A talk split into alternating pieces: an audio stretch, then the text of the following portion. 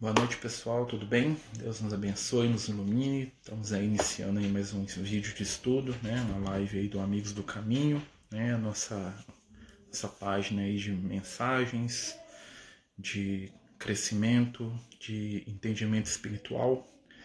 Hoje nós estamos fazendo um estudo de mediunidade, né? Falando um pouquinho sobre questões que estão ligadas ao processo mediúnico, né? Questões que estão ligadas aos trabalhos espirituais dentro da casa espírita. E o nosso tema de hoje, né, dentro do campo da mediunidade, vai ser falar um pouquinho sobre os bastidores espirituais da casa espírita. Nós vamos falar um pouco sobre como funciona, né, espiritualmente é, os trabalhos numa casa espírita, numa igreja, seja o que for, né, seja o templo que for, né, porque a gente sabe que todo templo, todo local onde se reúnem né, pessoas é, imbuídas do bom sentimento para o trabalho, né, para a iluminação, vai sempre ter né, um amparo espiritual. A gente sabe né, que a espiritualidade ela não faz distinção né, de caminho religioso ou de crença, e sim atende de acordo com aquilo que nós temos de necessidade e de acordo com a nossa sintonia também. Assim, né, na casa espírita, a gente vai encontrar né, uma estrutura espiritual né, que vai estar ali dando suporte. E essa estrutura, né, com algumas poucas diferenças, é a mesma que vai dar suporte numa casa evangélica, numa igreja católica, num templo budista, né? Claro que adaptado ali a realidade de entendimento né, daquelas pessoas, daquele grupo de, de companheiros que estão ali dentro daquele, daquele templo. É, muitos, muitos autores, muitos livros, né, principalmente do André Luiz, é, do Manuel Filomeno de Miranda, falam um pouquinho né, sobre como que funciona é, o trabalho da espiritualidade, vamos dizer assim, no bastidor. Né? A espiritualidade por trás daquilo que a gente enxerga. E é, quem quiser aprofundar mais, né, eu recomendo essas obras aí, principalmente os livros do André Luiz, que vão ter bastante, mas bastante informação mesmo. É uma das coisas que a gente tem que é, entender, né, em primeiro lugar, né, sobre essa questão, é que a espiritualidade, né, ela está ali. Né, quando a gente fala espiritualidade, a gente está falando dos espíritos equilibrados, os espíritos do bem, né, os espíritos que estão ali vinculados com os propósitos de Jesus. E eles estão ali é, com várias tarefas. Né? Quando você tem uma casa espírita, um templo religioso, a, a espiritualidade ela vai transformar aquele ambiente né, numa uma espécie de hospital do plano espiritual. Né? Muitas vezes os amigos espirituais falam para a gente né, que a casa espírita ela é templo, ela é hospital, né, ela é escola. Por quê? Porque ela tem esses variados aspectos. Então ela vai poder, ela ensina, ela cura, né? E ela é um lugar de devoção religiosa, um lugar onde você busca né, o seu contato com o mais alto. Sendo assim, né, as equipes espirituais elas vão estar ali presentes. Né? O que, que são as equipes espirituais? São grupos de espíritos. Deixa eu que estou meio com falta de ar aqui hoje. É, são grupos de espíritos que atendem às casas espíritas por questões de afinidade. Então nós temos ali equipes que vão se vincular né, a determinados trabalhos. Né? Toda casa, todo grupo tem um espírito que a gente chama do espírito mentor da casa, né, que normalmente é o espírito responsável pela direção dos trabalhos na casa no mundo espiritual. Né? Normalmente é um espírito de mais alta envergadura, um espírito mais evoluído do que a média dos, dos que trabalham ali. Né? pode acontecer né, que existem outros espíritos ali tão ou mais evoluídos, mas um deles assume o papel de orientador da casa. Esse espírito, né, que a gente chama de espírito mentor, ou guia da casa, dá seu nome, né, é uma entidade que ela é responsável pela organização dos trabalhos no mundo espiritual. Normalmente, né, as casas espíritas, os agrupamentos espíritas, eles se iniciam no plano espiritual e depois vêm para o plano físico. O que acontece? Muitas vezes eles de, a espiritualidade decide formar um grupo, né? E ele, eles procuram no plano físico pessoas que vão dar a eles essa sustentação. Então, eles formam um grupo no plano espiritual e aí depois eles vão intuindo alguns encarnados para que esses encarnados deem uma feição física àquela estrutura. Né? Então, assim, nasce a ideia no mundo espiritual.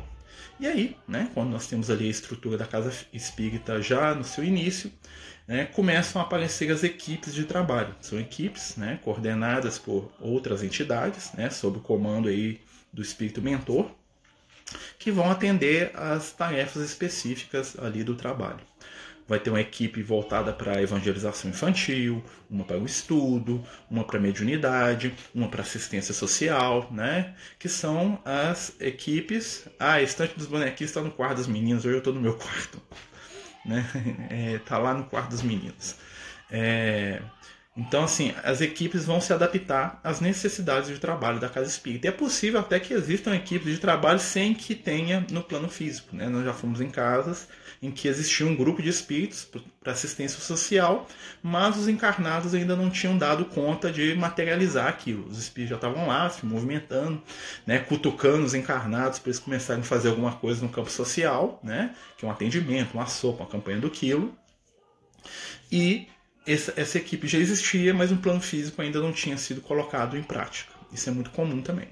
Né? Quando nós chegamos na casa espírita, né, principalmente quem é médio vidente, né, quem enxerga os espíritos, é, a primeira coisa que a gente vai perceber, né, quando a gente olha assim do ponto de vista espiritual, é que na entrada das casas espíritas normalmente ficam ali, né, colocados ou apostos ali, companheiros espirituais responsáveis pela recepção dos desencarnados que chegam. E dos encarnados também, apesar que a gente encarnado muitas vezes não percebe. Né? Então, acontece, né? Você chegar na casa espírita e lá na frente, na entrada da casa, tem um, dois ou mais espíritos que são, vamos dizer assim, os porteiros espirituais da casa espírita. A função desses espíritos é o quê? Fazer uma triagem, ver quem pode entrar, quem não pode, e, né? E se chegar alguma demanda, por exemplo, chegou o Marcelo lá acompanhado lá de 15 obsessores eles vão dar o sinal, falar, ó, oh, o Marcelo hoje veio que veio, né? Nós temos que dar um suporte aí porque o bicho está pegando pro lado dele, né? Então assim, esses espíritos eles fazem uma espécie de triagem, tá? Daqueles que estão chegando na casa espírita. Durante né, a, o trabalho na casa espírita, normalmente palestra, o estudo, né, que é o trabalho mais aberto ao público, né, as equipes da espiritualidade ficam ali, né, atendendo as demandas do momento e sustentando o trabalho. A gente fala muito sustentar. O que é sustentar? É ajudar para que a pessoa que está fazendo estudo ou que está organizando, ela consiga né, fazer um trabalho a contento da necessidade do momento. Muitas vezes a gente sabe que né, a gente tem algumas limitações, ou às vezes a gente não dá tanto conta de fazer uma palestra, um estudo assim, né? Tem companheiros muito bem intencionados, mas que às vezes estão no mau dia ali, às vezes se embananam, se esquecem, né? Isso acontece com todo mundo. Então essa equipe de sustentação, o que, é que ela faz? Ela ajuda a pessoa que está lá prosseguindo o estudo, ela ajuda nessas questões todas. E é muito comum, né? É, quando alguém está fazendo uma palestra, ou algum médio vidente, eles veem algum espírito lá, meio que soprando no ouvido da pessoa, ou meio que direcionando ali o raciocínio ali daquele companheiro que está falando, para poder ter um proveito maior dentro né, da necessidade ali daquele grupo, daquele ambiente, daquela casa. É, Outra coisa que a gente vai ver muito, né, espiritualmente falando nas casas espíritas, é o atendimento aos espíritos desencarnados. Né? Então, as pessoas chegam, né? Isso, quando eu falo casa espírita, gente, a gente tem que entender em todo o templo religioso, tá? É, na igreja católica, em todo lugar que se tem ali o sentido de espiritualidade, funciona mais ou menos do mesmo jeito, né? É uma coisa bem interessante porque apesar da gente aqui enquanto encarnado, a gente ter muitas separações é, ideológicas, teológicas, né, de pontos de vista, no mundo espiritual isso não acontece muito não. Né? A casa espírita onde a gente frequenta, né, o Francisco de Assis, ela tem né, do lado dela assim duas igrejas evangélicas, né, mas do lado mesmo, assim, porta a porta. E a gente nota muitas vezes, né, e até os amigos espirituais já falaram isso pra gente, que a equipe espiritual que atende as igrejas evangélicas e que, que atende a gente na casa espírita é a mesma. São os mesmos espíritos, né? Claro que com, com diferentes é, modalidades de trabalho, né? Porque, por exemplo, na, na igreja evangélica não tem uma mediunidade direta, o espírito não vai se apresentar, não vai falar, né? Mas os espíritos nos falam que são os mesmos companheiros que trabalham ali em todos aqueles ambientes ali voltados para a espiritualidade. Né? Então ali a mesma equipe que protege os nossos companheiros da igreja lá são os que nos ajudam lá na casa espírita, tá? Então assim é, existe ali uma integração muito grande, né? Porque os espíritos eles não têm essas questões sectárias, né? pelo menos os espíritos equilibrados, né? Os espíritos inferiores já são tão e quão divididos quanto nós aqui, infelizmente. Né? Para quem está chegando, gente, né? Primeiro boa noite, né? E nós estamos falando aqui sobre os bastidores da casa espírita no mundo espiritual. Né? Normalmente, né, a estrutura física da casa espírita ela é apenas uma parte né, da estrutura espiritual que está ali né, preparada e à volta. Muitas vezes, quando você está dentro de um trabalho na casa espírita, você, o médio vidente, ele vai perceber que o ambiente é muito maior. Você, quando é, muitas vezes na reunião mediúnica, por exemplo, né? Você está lá na reunião mediúnica, tem 12, no máximo 15 pessoas ali numa salinha fechada. E quando você olha espiritualmente, você vai ver que é como se você tivesse é, no centro de um de um, de um anfiteatro, né? com arquibancadas, com gente observando, com espíritos encarnados fazendo fila, né? pedindo para poder se comunicar, né? espiritualidade organizando quem que entra, quem que sai, né? para poder o espírito que vai manifestar na reunião, né? espíritos ansiosos para poder se comunicar, outros né? que não podem entrar dado né? ao seu nível de ou agressividade ou ignorância, e os espíritos de luz fazendo meio que uma triagem ali, né? Uma coisa muito interessante também, que a gente já notou, é que a maioria das casas espíritas, das igrejas, dos templos, tem alto-falantes para a rua, né, espiritualmente falando. Ou seja, tem sistemas de som que quando você está fazendo um estudo lá dentro da casa espírita, né, está estudando evangelho lá com três, quatro pessoas, tem um sistema de som que joga toda aquela informação que você está falando lá para para as regiões circunvizinhas ali, né, da casa, da rua ali, e os espíritos que estão né, passando pela rua muitas vezes pagam para escutar um estudo, para escutar alguma coisa que é do interesse deles. Né? É muito comum que é, espíritos desencarnados né, assistam estudos, participem, né, sentem nas cadeiras, fiquem lá assistindo palestra nos dias lá que a casa tem de atendimento, né, conversem com os espíritos desencarnados que ficam ali meio como que atendentes né, daqueles que chegam e é muito comum também, inclusive, do que nós estamos fazendo aqui. Vocês podem ter certeza que muitos de vocês aí tem um, dois, três, quatro, cinco aí do lado aí, né? Prestando atenção nos estudos que a gente está fazendo, né? Trocando ideias, às vezes sugerindo perguntas. Né? Muitas vezes o que a gente pergunta, ou a dúvida que a gente tem, não é só nossa de um espírito, de um companheiro desencarnado, e nós estamos sendo médios indiretos daquela dúvida, daquela questão. Então, por isso que a gente tem que falar mesmo, que está vindo para falar, né, o que tá, a gente está com vontade de colocar para fora, é, que a gente coloque. Né? Então, assim, muitas vezes a gente vai notar que a estrutura física da casa espírita, né, por mais pequena e simples, né, normalmente espiritualmente a estrutura é bem maior, bem mais ampla, dado a quantidade né, de trabalhos que são feitos ali pela espiritualidade. Por exemplo, numa reunião de tratamento, né, é, teve um episódio até engraçado esse, esse último final de semana, né, uns dias para trás aí, a gente participou de uma reunião aí, teve uma, a gente teve uma reunião mediúnica aí que a gente foi participar. Aí chegamos lá na reunião mediúnica, aquela coisa toda, né? Sentar lá na cadeirinha, aquela coisa toda. E aí, né, é, em determinado momento, lá concentrado, lá aquela coisa toda, né, por espíritos, né, para serem atendidos, aquela coisa toda, eu falei assim, uai, cadê o Lucas? Eu falei, uai, não tô vendo o Lucas, cadê você, meu filho? Você veio hoje não? Aí veio outro espírito e falou, meu filho, o Lucas está ocupado hoje. Aí eu falei assim, como é que é? Né? Pensei assim comigo, não, ocupado, né? Uma reunião, né? Eu falei assim, uai, você arrumou lá aquele tratamento lá para fazer sábado à tarde, lá tem mais de 5 mil pessoas fazendo tratamento, você acha, você quer que ele faça o quê? que ele fique aqui, porque a reunião que a gente fez foi no sábado, mesmo horário do tratamento. Né? Por, então, o que, que acontece? A espiritualidade estava lá movimentando. Né? Eh, os amigos espirituais explicam. Por exemplo, imagina, né? nós temos lá aquele tratamento que a gente faz no final de semana, né? que é o que eu estou falando aqui. Imagina que daqueles, daquelas pessoas que colocam o nome, imagina que são 100, 200 pessoas que pedem para participar do tratamento. Cada pessoa que vai participar do tratamento, ela vai receber uma visita da espiritualidade. Né? Imagina aí, são 100. Né? Em média, uma equipe né, de, dos amigos espirituais para poder fazer um tratamento, as coisas uns 3, 4, 5 espíritos. Né? Se deslocando para a residência de várias pessoas em vários lugares. Aí você multiplica isso pela quantidade de pessoas que estão fazendo tratamento na mesma hora. No mínimo, no mínimo, aí vai ter que mobilizar uns mil espíritos, umas mil entidades. Né? E né, Bem que o espírito brincou lá comigo lá, falou: você arrumou esse trabalho para ele lá, nós estamos, né? Ele, agora ele não pode ir, não, que ele está ocupado, né? Então, assim, a espiritualidade se mobiliza muito mais do que a gente imagina. Porque não é só chegar e fazer o tratamento. É conhecer a história das pessoas, é saber o que está acontecendo com elas, é observar os casos onde existem problemas obsessivos, problemas kármicos, né? problemas de outras vidas. E essas equipes elas têm que se desdobrar em outras equipes né? para poder atender cada caso de maneira individual, de maneira constante, né? E às vezes chega na casa de alguém, né? Como os amigos falam pra gente, ah, eu cheguei lá na casa da, da fulana lá, ela tá lá bem impressa lá, até que o tratamento dela foi tranquilo, mas ela ficou mentalizando lá o filho, o sobrinho, o tio, o cunhado, um amigo, o vizinho, ó, dividiu mais gente lá para poder atender aquele pessoal. Então muitas vezes a gente não percebe, né? O tamanho que o trabalho da espiritualidade e a seriedade né, que a espiritualidade tem com esse tipo de, de situação. Porque se eles se comprometem de auxiliar alguém, pode ter certeza que eles vão.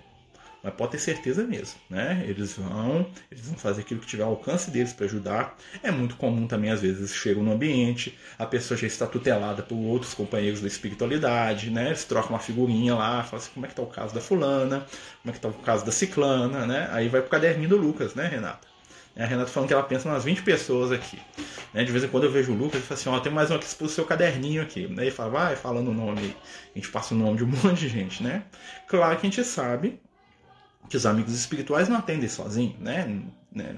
Eles têm, né? Eles distribuem o trabalho ali entre as equipes, né? Mas o espírito que é responsável pelo trabalho, ele está consciente de tudo que está acontecendo, né? Se o bicho pegar, vamos dizer assim, né?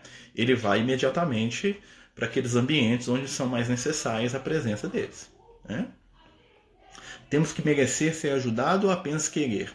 As duas coisas, né? O merecimento é uma ferramenta que nós temos. Quem merece, né, consegue, com certeza. Mas existem outros fatores. Existe também o fator da intercessão espiritual.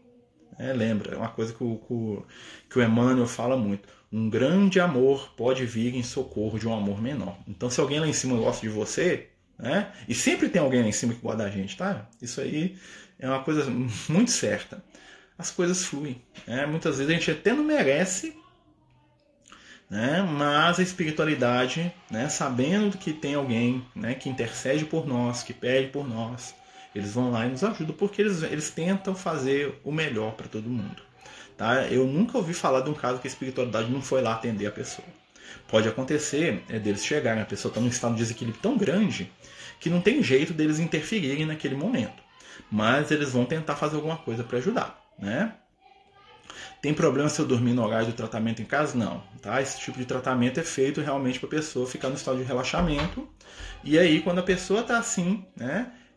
Às vezes acontece dela dormir, não tem problema, tá? Não tem problema. Tem problema dormir na casa espírita. Quem vai assistir palestra fica dormindo lá, aquilo lá já é outra história, tá bom?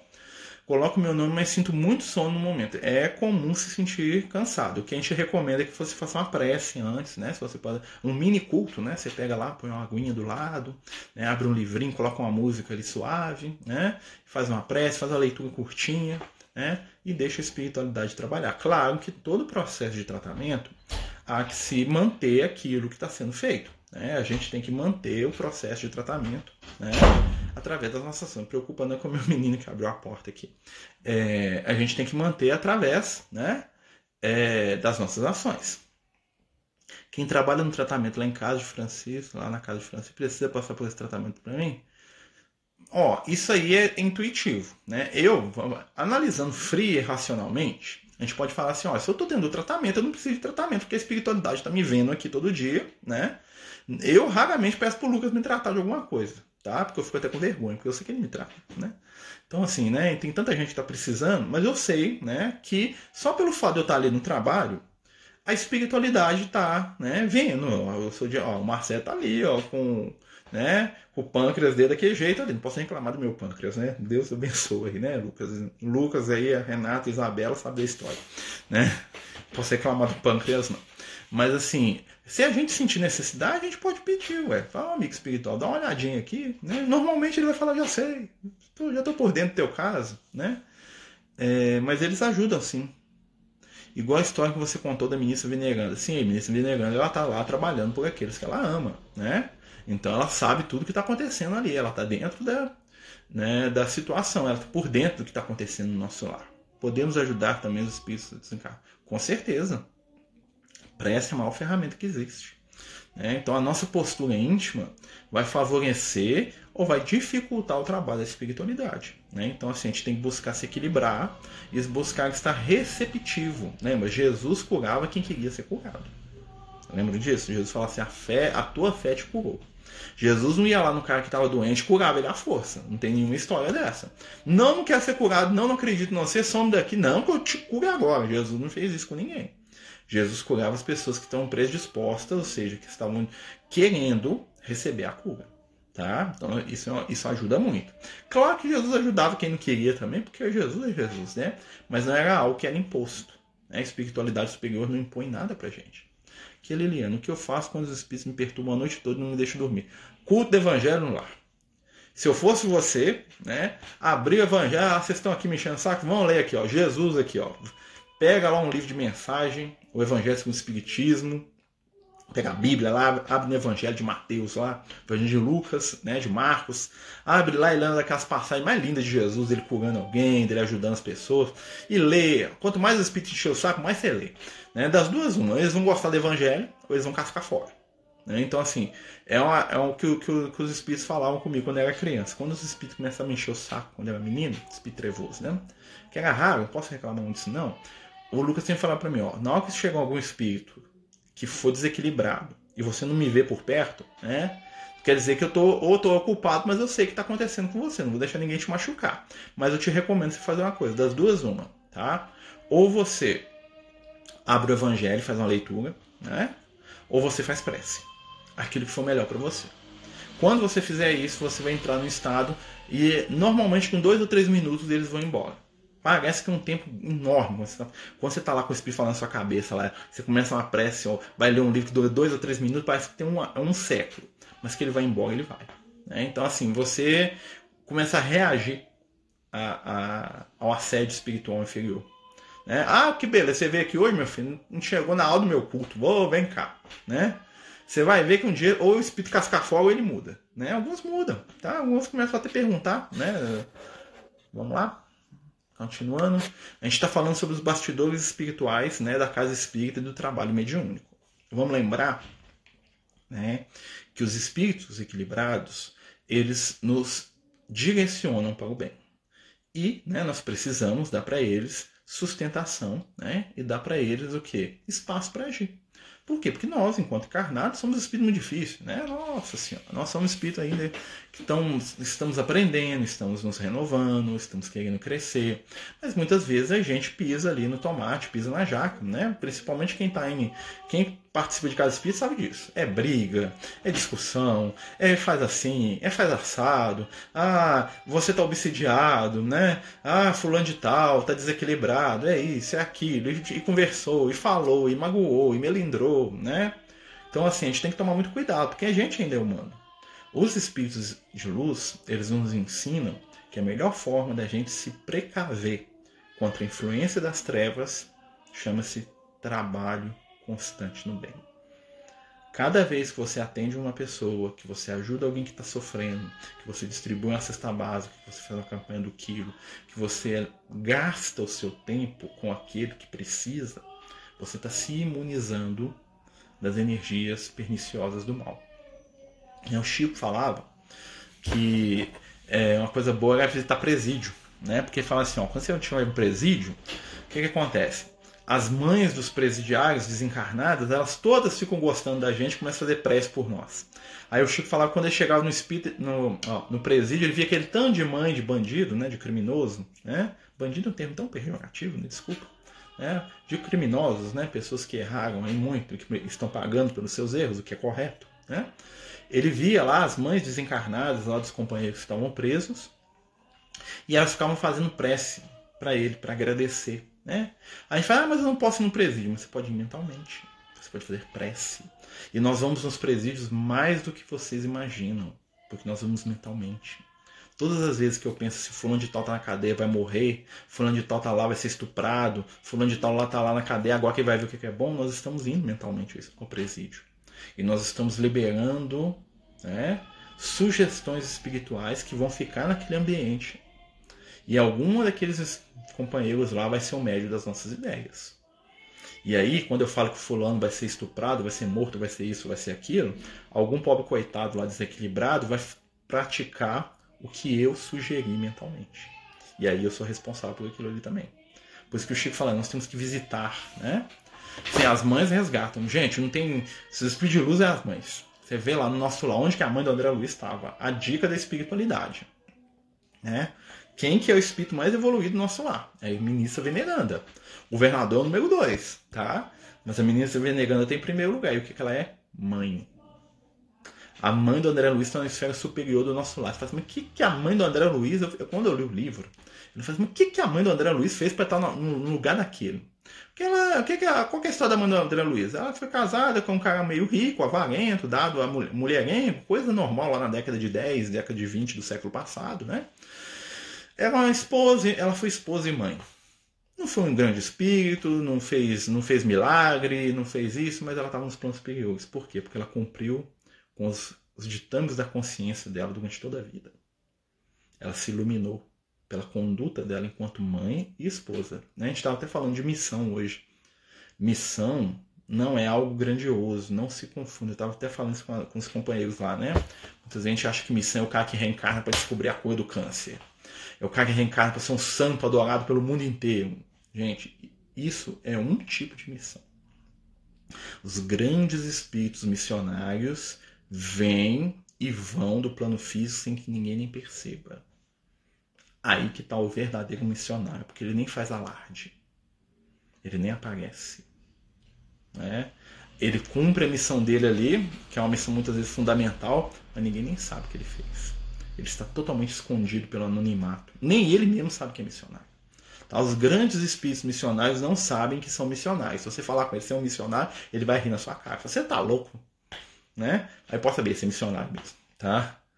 Né? Os, aquele que fala assim, ah, que eu sou muito grande, que eu sou muito evoluído, que eu sou muito isso, hum, esse aí é iludido, que é diferente, né? não tem nada de missionário nisso aí não. Uma característica do espírito em missão é que ele não sabe que está em missão. Para ele o que ele faz é normal. Para ele o que ele faz é o cotidiano. Francisco de Assis abraçar leproso era igual beber água para ele. Se alguém falasse, não, que você é luz, você tá doido, luz? Eu, o Francisco de Assis ia falar assim né? Mas essa questão aí, e nós estamos falando do bastidor da casa espírita, olha só como é que a gente vai viajando, né? Vamos voltar aqui. Então a casa espírita, né, como todo templo religioso, ele tem uma estrutura espiritual que dá suporte aos trabalhos que ali acontecem. É, assim como nós, indivíduos, né, temos uma estrutura espiritual, assim, nós temos um guia espiritual, nós temos amigos espirituais que nos acompanham, que nos sustentam. Nós podemos dizer que um grupo espírita, uma casa espírita, é a reunião de várias pessoas né? que vão atrair vários companheiros espirituais dentro né, dos objetivos de trabalho daquele grupo. Então, quanto mais sério, quanto mais superior os ideais da equipe, melhor os ideais da espiritualidade que estão ali. Mais a espiritualidade vai investir naquele grupo. Né? Tem um texto que eu gosto muito do, do Humberto Campos, né, que é o da Turma da Boa Conversa, né, que conta a história uns espíritos, o Humberto Campos está desencarnado, aí eles vão na casa espírita, né, e aí, né, o pessoal estava lá na reunião de estudo, e na reunião de estudo você está falando o que nós temos que fazer, o que nós temos que acontecer, o que nós temos que fazer, porque nós temos que ajudar as pessoas, nós, agora nós conhecemos o Evangelho, nós temos que viver o que Jesus falou, né, aquele treino de estudo que fala, que faz, que fala, que fala, que fala, que fala. E aí, né, os espíritos ficam empolgados também, falam, nossa, eles estão falando de Jesus, eles estão falando de evangelho, eles querem fazer, eles querem acontecer. Né? Vamos, vamos puxar esse negócio. Chegou, é agora que nós vamos botar esse povo para trabalhar. Aí aconteceu uma reunião mediúnica, alguns dias depois, é o mentor da casa manifestou, falou, meus irmãos, né? Tava vendo o estudo de vocês ontem, onde vocês falavam de proposta de trabalho, de caridade, de mudar, de levar o evangelho para as pessoas. Então, né? Então, já que vocês estão falando nisso, queria lembrar vocês né, daquela proposta que a gente fez há um tempo atrás, né, de inaugurar uma pequena sopa aqui com a campanha do quilo para atender os nossos irmãozinhos necessitados nos sábados pela manhã. Né? Uma sopa simples, com alguns legumes, né, saborosos e cheios de afinidade, de afetividade. Vamos iniciar o trabalho? Eles não, é realmente muito bom, mas sábado de manhã? Peraí, sábado de manhã eu não posso. Sábado de manhã é o dia que eu fico com a minha mulher, infelizmente. Sábado de manhã é o dia que eu viajo, que eu tenho que ir lá para minha fazenda. Ou sábado de manhã não dá. Aí o mentor espiritual, né, não se deu por vencido. Falou, tudo bem, meus amigos, nós sabemos disso, né? São muitos compromissos.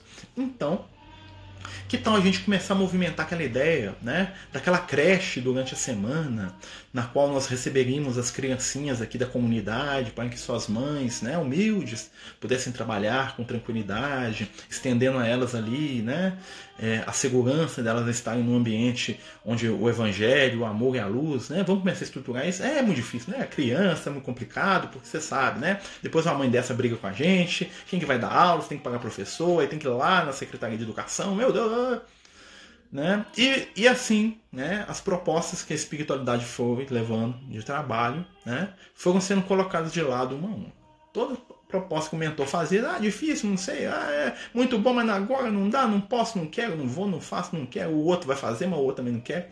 No final, né, o Humberto Campos ficou olhando, né, que ele tinha ido no outro dia, falou assim, o que está acontecendo? Ele virou para a espiritualidade, né, depois que a reunião acabou. Não entendi o que aconteceu aqui hoje, não. Todos eles bem animados ontem, falando de trabalho de fazer, mas hoje, quando vocês chegaram aqui com propostas concretas de ação no bem, todos eles se esquivaram, alegando compromissos, situações, dificuldades mil. Né? O que está acontecendo com esses companheiros? E aí o mentor né, deu um sorriso, olhou para ele assim meio entristecido e falou assim: É, meu amigo, por enquanto os nossos irmãos na carne aqui no nosso grupo ainda são categorizados como turma da boa conversa falam muito do que querem fazer, mas no momento em que as mãos vão se movimentar, né, eles sempre passam a responsabilidade para os outros, ou então escusam grandes dificuldades que eles mesmos criam, né, porque na verdade eles querem falar, mas não querem fazer. Né? Ficariam muito felizes que alguém fizesse em nome deles o trabalho que a eles compete. Né? Por que a gente está falando isso? Porque o trabalho é o que dá sustentação. A prática do bem, né? É aquilo que Jesus fala pra gente lá no Evangelho: tive fome, me deste de comer, tive sede, me deste de beber, estava nu e me vestistes, doente e foste me ver, em prisão e me visitastes. Isso é o que dá alicerce espiritual para a casa espírita, né? para qualquer templo religioso. Por menor que ele seja, onde a caridade entra, as trevas se afastam onde a riqueza, o fastio, a facilidade material entra, muitas vezes a espiritualidade vai deixando de lado, porque ali ficam pessoas só preocupadas em disputar né, o mando, o poder, o controle, quem é que faz, quem é que não fez. E o trabalho espiritual, que é o mais importante, né, o atender em nome de Jesus, muitas vezes fica de lado. Então, o bastidor espiritual ele vai estar muito ligado com os nossos objetivos de trabalho com aquilo que a gente busca intimamente, com aquilo que a gente oferece. Né? Uhum. Estamos aqui em papel, eu e Elinhão. Obrigado pela ajuda que você deu a ela. Que é isso, meu Valdo? Estamos juntos, tá bom? Estamos aí. Né? É nós aí, viu, Liliana? Com Jesus aí. É bom demais você estarem aí. Agora que eu, fico, que eu vi que são vocês. Desculpa, que eu estou viajado aqui no, no estudo aqui. Tá? É, meu cunhado e a companheira dele. Deus abençoe os dois. Mas a gente está continuando falando um pouco dos bastidores espirituais né, da, da casa espírita. O que, que acontece também muitas vezes? espiritualidade, eles têm né, seus projetos. Né? Tipo assim, nós vamos fazer isso aqui. E eles buscam pessoas que se afinizem com aquelas ideias. Então, né, espiritualidade está doida para abrir um, um, orfanato. Então, vamos buscar um espírito aí, alguém que está buscando, né, e vamos incentivar a pessoa no bem. Né? A gente achando que vai ajudar, mas o sentimento de missão cumprida que é o grande preço exatamente. Né? Na verdade, fazer já é a missão. Né? Ao invés de a gente ficar preocupado querendo missões né, grandiosas, missões né, é, exageradas, né, vamos lembrar que se cada um de nós fizer a sua parte, onde está, para ser né, contributo do bem, para ser o trabalhador de Jesus, as coisas vão se organizar. Né? Nós precisamos estar atentos às oportunidades espirituais que vêm até nós. Né? Muitas vezes a gente vai para casa espírita, né? a companheira até falou disso, né? É, sobre a questão do sono. Né? Tem gente que chega na casa espírita, na hora que ele senta na mesa e estuda, ele já vai ao pof. E dorme, né? E dorme a reunião inteira. É interessante. Na hora que o cara faz a prece, vamos iniciar a reunião, o pessoal tchuxa. Na hora que a pessoa, meus amigos, acabou a reunião, boa noite para todo mundo, a pessoa já fica ativa, dá tchau, dá oi, bebe água, vai tomar passe, conversa, vai pra biblioteca e ri alto, né? E para na, casa, na porta da casa espírita e conta história, e, e fala do carro do outro. Mas na hora do estudo a pessoa dorme, gosta de tivesse ali o, se o hipnos, o deus do sono, tivesse passado a mão no, na cabeça dela. Né? O que, que é isso? Isso é influência espiritual. Porque muitos espíritos desencarnados hipnotizam as pessoas, tá? Colocam meio que um timer espiritual na cabeça da pessoa, que ela entra na casa espírita, ela entra em estado de sono. Por que, que eles fazem isso? Para a pessoa não escutar e não pensar naquilo que está sendo dito no momento. Porque uma das coisas que a casa espírita faz com a gente, né, pela minha proposta, é promover uma renovação das nossas ideias. Nós temos que sair pensando diferente. Nós temos que sair com propostas construtivas para a nossa caminhada. Nós temos que sair dali, né, como diz o amigo espiritual, consolado, né? Temos que receber o consolo que só o evangelho traz, só a palavra do Cristo, né? O, o consolo do amor de Jesus, da presença espiritual, de sentir que nós somos amados, né? Sentir que, que as nossas falhas vão ficar, vão passar, e nós temos que sair dali com instrução. Instrução é entender o porquê das coisas. Por que, que os espíritos estão pegando no meu pé? Né? Que, que eu preciso fazer para evitar que as minhas companhias espirituais sejam ruins? O que, que eu tenho que modificar? Reforma íntima. Né? O que, que é reforma íntima? É observar como eu estou e ver os pontos nos quais eu posso melhorar. Olha, eu sou, né, eu sou meio arrogante, sou meio vaidoso, ando egoísta demais. Então o que, que eu vou fazer? Né? Eu vou tentar baixar minha bola, né? vou tentar ser menos vaidoso, vou tentar ser menos egoísta. A gente estava até conversando com ele sobre isso, né?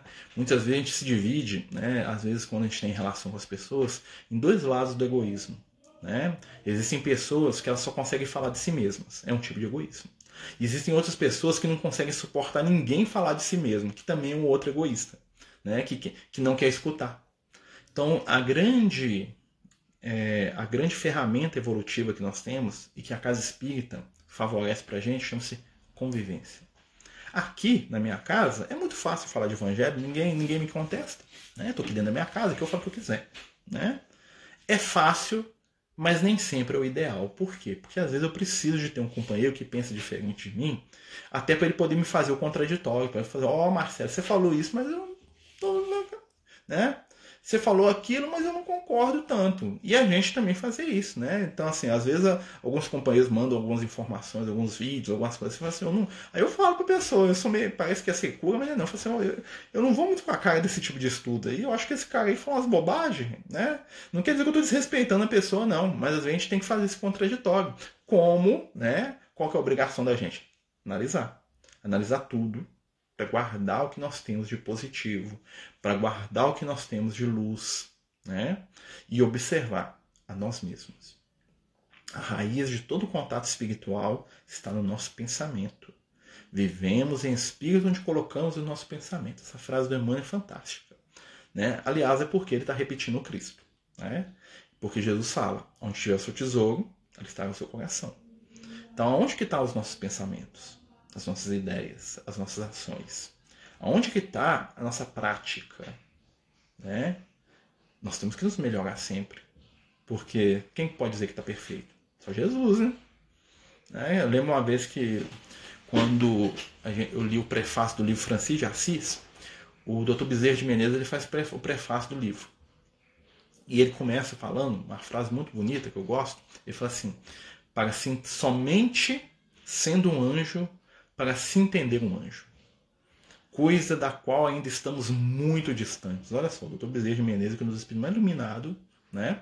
quando ele vai se referir ao Francisco de Assis, ele fala assim que é difícil entender um ser como ele, porque para entender o Francisco de Assis você tem que estar no nível dele. E ele não se achava nesse nível. Ou seja, né, até um espírito superior, né, um espírito consciente, ele sabe, olha, tem muita coisa para melhorar. É, às vezes, aos olhos dos outros, nós não temos nada para melhorar. Mas se a gente for olhar para nossa intimidade, e ver como que nós estamos na relação com os outros, nós vamos perceber sim que existem ferramentas, né? E existem oportunidades de aprimoramento o tempo todo, nossa. É, gente, a gente está falando, né? Para quem está chegando aí, nós estamos falando sobre mediunidade. Estamos falando dos bastidores espirituais da casa espírita, né? Do que acontece nas casas espíritas no mundo espiritual. Né? Se alguém tiver alguma questão, alguma pergunta, tá aberto, né? O pessoal tá caladinho aí, né? Dá até medo quando o pessoal fica caladinho. Ou você tá falando muita bobagem, né? E o pessoal tá sendo tudo caridoso ali. Tanta gente caridosa ali, quietinha, né? Vou deixar o telefone ligado, só pra ele não ficar triste, né? Mas ele tá falando bobagem demais. Ou então a gente tá falando alguma coisa que o pessoal tá entendendo tudo, tá? Então pode perguntar. O nosso objetivo é falar sobre questões da mediunidade. O que vier no coração de vocês, pode perguntar, porque nós estamos aqui né, com compromisso de trabalhar, tá bom? Vamos ver aqui o nosso horário aqui só para me acompanhar. Como eu comecei uns minutos mais tarde, né? Perdi a hora aqui, nós vamos poder passar uns 5 minutos das 9 aí, tá certo? É, continuando, né? A questão do trabalho mediúnico. Nós sabemos né, que as casas espíritas elas fazem também um atendimento espiritual mediúnico. Muitas pessoas que entram na casa espírita possuem mediunidade. Muitas das vezes as pessoas não sabem que são médiums, né? Isso é o mais comum. Né? Existem pessoas que é, acontecem fenômenos espirituais, né? às vezes não tão diretos, quanto, por exemplo, ouvir uma voz, ouvir um espírito, né? mas tem mudança de humor, tem é, mudança de humor é um sinal muito grande, né? O Divaldo que conta isso, né? Uma vez eu palestra dele aqui em BH, ele falando pra gente, falou assim, ó, quando eu era jovem, eu, eu ia no casamento e ficava mais feliz com a família do noivo. Eu ia no velório, eu chorava mais que a família do defunto. Por quê? Porque ele entrava na onda das, das emoções. Isso é um tipo de mediunidade. É, ele, ele pegava tudo que estava sentindo. Então muitas pessoas têm uma mediunidade e quando elas vão na casa espírita, é o ambiente apropriado né, para ser trabalhado aquilo. Principalmente dentro do estudo da mediunidade, da educação mediúnica, aquela coisa toda, né? Que tem uma metodologia ali de estudo, né, uma didática ali, né? Para poder a, ajudar as pessoas a lidarem com o fenômeno mediúnico que acontece com elas e para poder entender, né? Porque a chave de se trabalhar a mediunidade, de controlar a mediunidade, é a gente entender o que está acontecendo com a gente. O que é mediunidade? É a influência de um encarnado ou de um desencarnado sobre o outro né? no qual aquela pessoa se torna, é, como se diz, ela se torna apta a separar o que é dela e dos, dos espíritos. Como podemos ser mais sensíveis às intuições dos espíritos, aprendendo a escutar as nossas intuições. A nossa sociedade ocidental é uma sociedade que há muito tempo se desconectou da intuição. Né? Nós temos aí exemplos, por exemplo, os índios, né? Os índios americanos que são muito intuitivos, né? Trabalham muito essa coisa. Não sei hoje, né? Mas não, no passado é. Hoje os índios americanos estão mais na graninha também, né? É, mas o pessoal do Oriente, né? Eles aceitam, eles trabalham muito intuitivo. Nós somos uma sociedade que ainda precisamos de, de prova material das coisas, né? A nossa ciência é muito material. A nossa ciência é muito prática. Que não dá errado também não, porque também é uma ferramenta de conhecimento claro, né? Mas a intuição também é uma ferramenta, um sentido que nós temos. Aliás, a, a, a, base da mediunidade, né? Ou seja, o cerne, o principal da mediunidade começa com a intuição. É da intuição que sai todos os fenômenos mediúnicos. Como funciona a iniciação espiritual dos médios nas casas? Mentores no campo mediúnico podem ir mudando de acordo com o desenvolvimento do médium no trabalho? Ó, normalmente, Normalmente, quando uma pessoa vem com a missão da mediunidade, né, quando a gente fala missão, parece um treino, né? A pessoa vem para trabalhar a mediunidade dela. Muita gente tem mediunidade, mas não é para trabalhar. Ela não quer, não, né, não tem interesse. Mas muitas pessoas reencarnam, tipo assim, ó, você tem uma mediunidade e nós vamos usar essa mediunidade para fazer o bem, né, meu filho? Então, normalmente, o guia espiritual já é um espírito que sabe lidar com isso. Né? Eu lembro quando eu era criança, o Lucas já trabalhava a minha mediunidade. Hoje, adulto, depois que eu estudei muito, o pessoal, ah, isso que fazia aqui, hum, né? Então, assim, é um espírito que já sabe lidar com mediunidade. Nem todo guia espiritual vai focar nisso, por exemplo, o guia espiritual do médico. Não tem interesse dele trabalhar a mediunidade extensiva do médico, né? Não preocupa não, tá, Matheus? Eu tô falando no sentido geral da coisa. Claro que se o médico for um médium, né, e tiver é, é, a questão da mediunidade, da medicina, pode juntar um guia que é médium e é médico né? né? Aliás, o Lucas é médico, né? Então, assim, eu não tenho nada de medicina, mas o que eu faço é carregar caixa, né? Então ele tá desperdiçado comigo. Só espero que nenhum médico amigo aí me roube o Lucas. Pô, não, tá? Se dê. Né? Brincadeira, tá, gente? Mas assim, o que que acontece? Então, assim, a espiritualidade meio que já planeja isso. Pode acontecer, né? Que uma pessoa que não tem, assim, é, não reencarnou para trabalhar como médico, mas ela tem interesse, ela quer. Ela começa a correr atrás né? E aí ela começa a desenvolver a percepção mediúnica dela, e aí a espiritualidade dá um jeito de trazer, ou o mentor dela né, vai ajudar, ou ele vai chamar algum amigo e falar, ô fulano, né, eu tô aqui com o meu protegido aqui, ele está desenvolvendo aqui a mediunidade, você podia me dar uma força aqui? Acontece isso também. Por exemplo, para sabermos. Pega aí. Quais os trabalhos espirituais mais adequados para trabalhar? Ó, aquele que você tem afinidade, aquele que seu coração pede. É, normalmente a gente vai, é, os ambientes onde a gente vai poder ajudar são ambientes que nos tocam emocionalmente. Mas tem pessoas que chegam na casa espírita e que elas assistem palestra e aquilo ali para elas. Mas no dia que elas chegam no, dia, no trabalho social e vem lá o pessoal picando batata lá para fazer o almoço, aquilo toca a alma da pessoa. Aquilo mexe no coração da pessoa muito mais que eu falasse 10 horas de Jesus para ela. Né? Então o que, é que ela tem que fazer? Ela tem que ir ajudar na cozinha, servir a sopa, servir um almoço, né? Na casa que a gente participa tem almoço mesmo, né? Existem outras pessoas que elas chegam na casa espírita e fascinam com as crianças. Então, para onde que ela tem que ir? Vai para a evangelização infantil, meu filho. Tem gente que gosta de mediunidade. Então, nós vamos estudar mediunidade, vamos para a reunião mediúnica, vamos dar passe, vamos fazer visita no lar, tratamento à distância, né? vamos psicografar. Isso depende muito da afinidade das pessoas. Muitas vezes as pessoas esperam que a espiritualidade escolha por elas. Existem até casas espíritas que fazem isso. Você chega lá, tem um médium, né? E o médium fala fulano para lá, fulano para cá, e eu acho isso muito complicado. Tá? Isso não tem orientação de espiritualidade sobre isso, em obra nenhuma. Mas acontece meio que como um senso comum de algumas casas mais simples e tal. Eu, particularmente, não acredito nisso. Tá? Eu respeito, né? E a espiritualidade dá o jeito dela ali também, né? Voltou? É, nós estamos falando de é, espiritualidade direcionada. Então, assim, segue a sua intuição e busca. Quem bate, a porta se abre. Lembra de Jesus falando. Né? Os atendimentos na casa espírita podem ter focos diferentes, mais voltados para a saúde, estudo, algum tipo de caridade. Sim, o ideal é que tenha todos. Né? O ideal é que você tenha um momento do estudo. Né? Primeiro, a casa espírita precisa de uma reunião de estudo.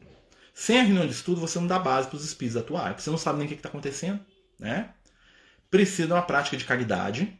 Né? A saúde, ela vem às vezes no reunião de tratamento, no passe, né?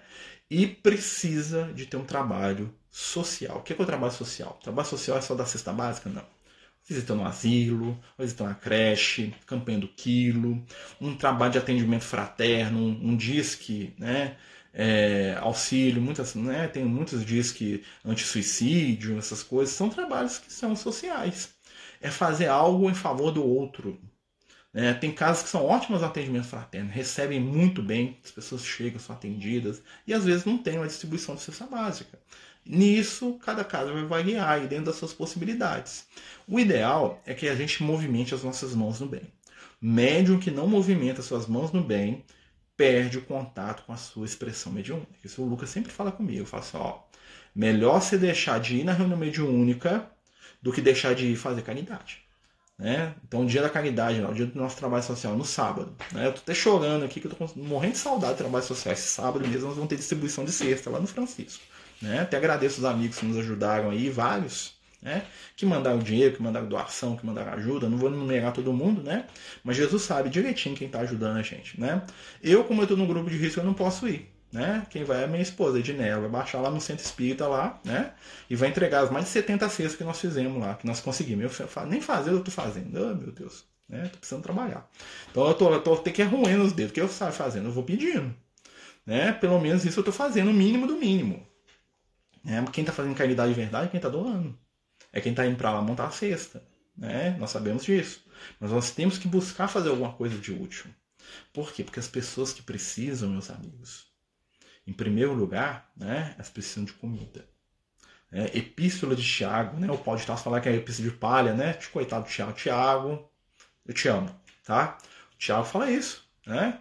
O Tiago fala assim, ó, se o seu irmão chegar aqui na igreja passando fome, nu, e você falar para ele assim, ó, esteja contentado e vá em paz, e não der comida e bebida para ele, resolve não, meu filho. E o Tiago é o cara que estava lá do lado de Jesus o tempo todo, né? O Tiago sabe o que ele está falando, né? Era chato de galocha, ficava lá rezando de joelho, né? Aqueles negócios judaico dele lá na cabeça dele lá, fanatizado com o judaísmo, mas na hora de fazer caridade, ninguém fazia igual o Tiago. Por isso que Jesus deixou ele na, na frente da casa do caminho. Né? Jesus desencarnou e falou assim: Ó, oh, vem cá, para você é aqui, ó, tá? O outro viaja, o outro prega, o outro fala, você não, você é aqui, os filhos do Calvário são seus. Sabe aqueles lá que é os mendigos que a gente abraçava lá? Tô deixando é com você, Tiago. Né? E o Tiago que deu sustentação. Enquanto o Tiago estava encarnado, a casa do caminho em Jerusalém existiu. No dia que o Tiago desencarnou, acabou. Né? Não foi quando o Pedro foi embora, não foi quando o João foi embora, não foi quando o Estevão morreu, não foi quando o Paulo de Estar saiu. Né? E todos esses iam e voltavam, a casa do caminho continuar. Porque tinha um, um senhor lá chamado Tiago, né? apelidado de O Menor, tá? que era primo de Jesus. Alguns, né? né? Esse moço, Tiago, né? Que o pau de Tarso pegava no pé dele o tempo todo, era um cara que botava comida na boca dos doentes da casa do caminho. É o cara que ia lá passar vergonha né, e ser humilhado para poder né, levar auxílio lá para os doentes da casa do caminho. Então, assim, é o nosso exemplo. Tiago, Deus abençoe ele. Né? Espero aprender com você agora, Tiago. Deus abençoe. Né? Mas vamos voltar, vamos continuar. Fala de evangelho, eu fico viajando aqui, desculpa, gente sobre o foco. Eu pergunto em relação à equipe espiritual que ele trabalha. Sim, muitas vezes os espíritos têm mesmo, assim, os espíritos têm foco, mas é possível que tenham vários grupos diferentes, né?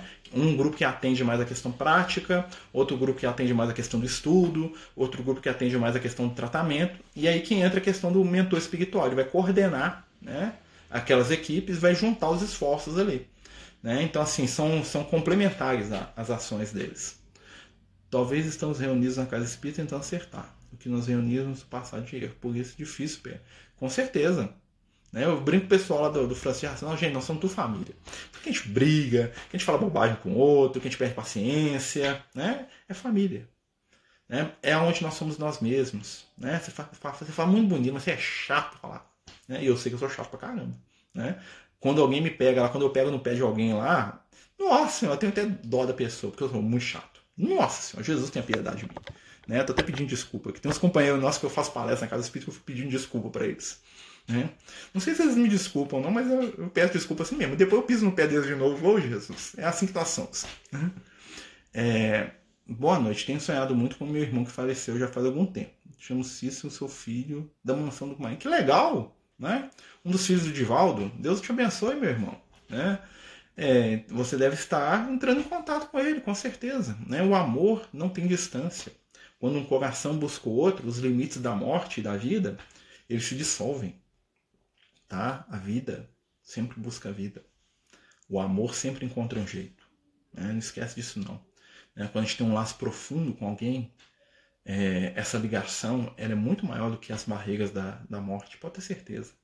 Né? Porque o amor é a essência da vida. E o seu irmão está vivo.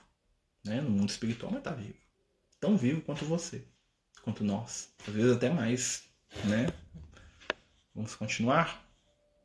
Espiritualidade nos intui? Sim, né? Como nos intui? Né? Os amigos espirituais eles tentam nos orientar para o bem, nos ajudar, nos cutucar, você podia fazer aquela tarefa ali, ó, né? Ó, ajuda aquele fulano lá que está fazendo, né? Então às vezes aparecem oportunidades na nossa frente que a gente tem que pular dentro do negócio, né? Então a companheira nossa, que a gente está parado com as atividades, né? E ela começou a fazer um trabalho aí de entregar marmitex na rua para morador de rua. Né? Já está lá com mais de 100 marmitex que ela está entregando. Ela está fazendo na casa dela. Aí ela ligou pra gente outro dia e falou assim: Ah, será que você, você emprestava o fogão do Francisco de Assis pra gente? Eu falei, ah, presta, não estamos tendo atividade, né? Aí passou outro dia e falou assim: oh, será que você não emprestava? A gente está precisando de um espaço assim, será que o pessoal deixava? Gente, na hora, vai fazer lá no Francisco de Assis, o que você quiser, minha filha. Nossa senhora, o que, é que você tá. Nós estamos perdendo tempo se a gente não te ajudar. Existem oportunidades de fazer o bem que às vezes passam na sua frente. Né? A gente não pode estar fazendo o trabalho que a gente fazia antes, mas nós podemos abrir a porta para outras situações. Ao invés de ficar chorando pelo que a gente não está dando conta de fazer no momento, né? A gente tem que se. A espiritualidade vai dando as, vai dando as saídas pra gente. Ah, eu não posso fazer uma visita lá no sábado. Ah, mas você pode ir no domingo? Ah, mas não posso fazer uma visita porque daqui é longe. Eu posso visitar minha mãe que está aqui do lado.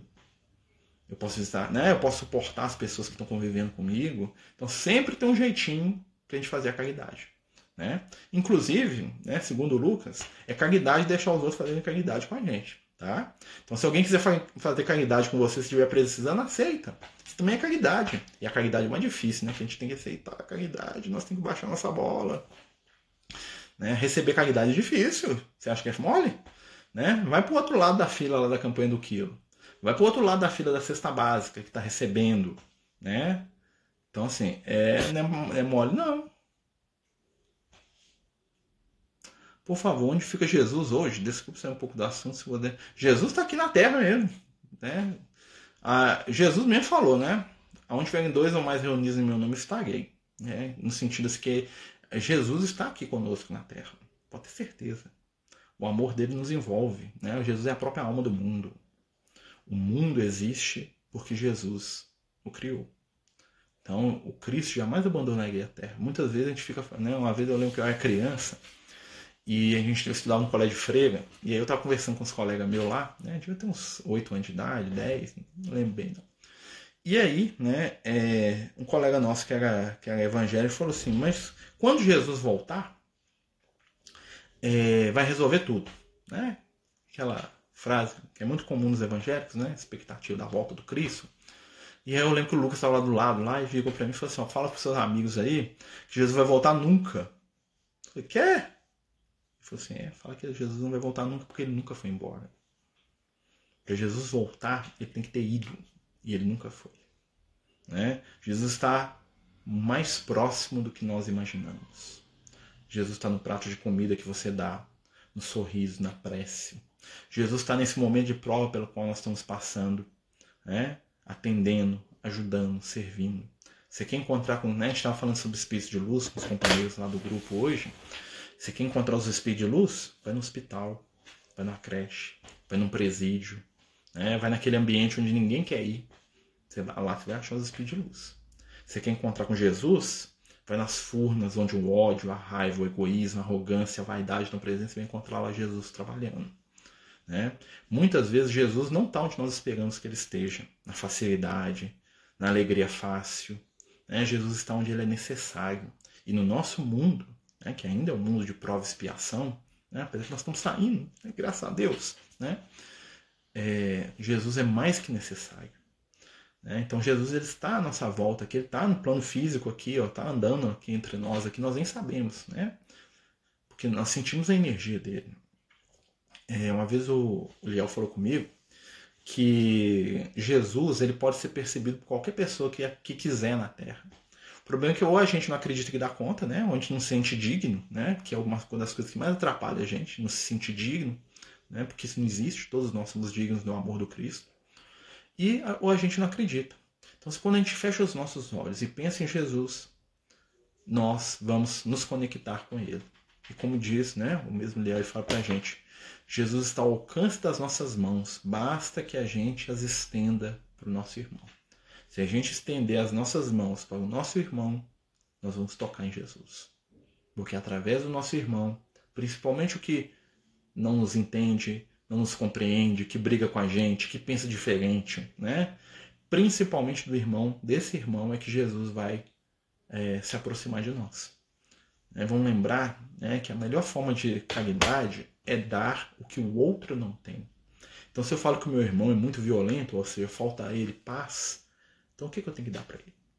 Se eu topo com um irmão que é muito ignorante, muito agressivo, muito isso, muito aquilo, né?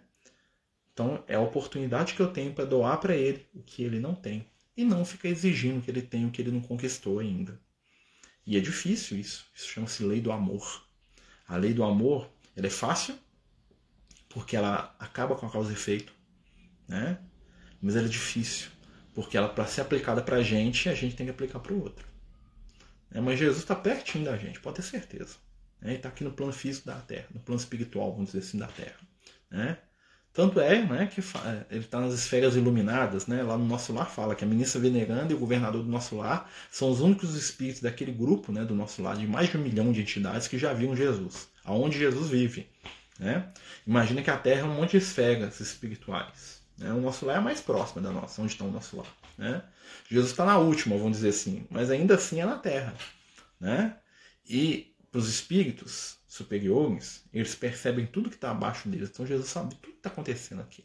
Jesus continua no comando. Tá? Muitas vezes a gente fica meio desesperado aí. Isso é coisa das trevas. Tá? Porque o que os espíritos de luz falam para a gente, Jesus continua no comando. Pode ficar tranquilo que Jesus está na frente. Né? É muito bom ser a gente mesmo. É, é bom, né? Desde que a gente não machuque né? a gente, a gente mesmo, a gente nossa canelada. Né? Quem me conhece sabe, não, na casa espírita, né? Às vezes a gente dá umas caneladas ali, que, pelo amor de Deus, você fala, meu Deus do céu, né? Mas a gente vai melhorando.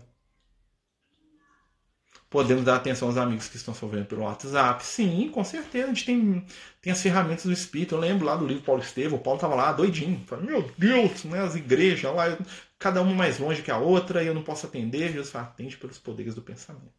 E pelos poderes do pensamento nós vamos acabar o nosso estudo, falta 20 segundos, né, pedindo a Jesus para nos abençoar. Amanhã nós vamos dar continuidade aos estudos sobre mediunidade, no mesmo horário, tá? Não vou passar para as oito, fica mais fácil o pessoal gravar. A gente pede a Jesus que abençoe a todos nós, muita paz, muita luz. Agradece aí aos companheiros que nos assistiram, né? E vão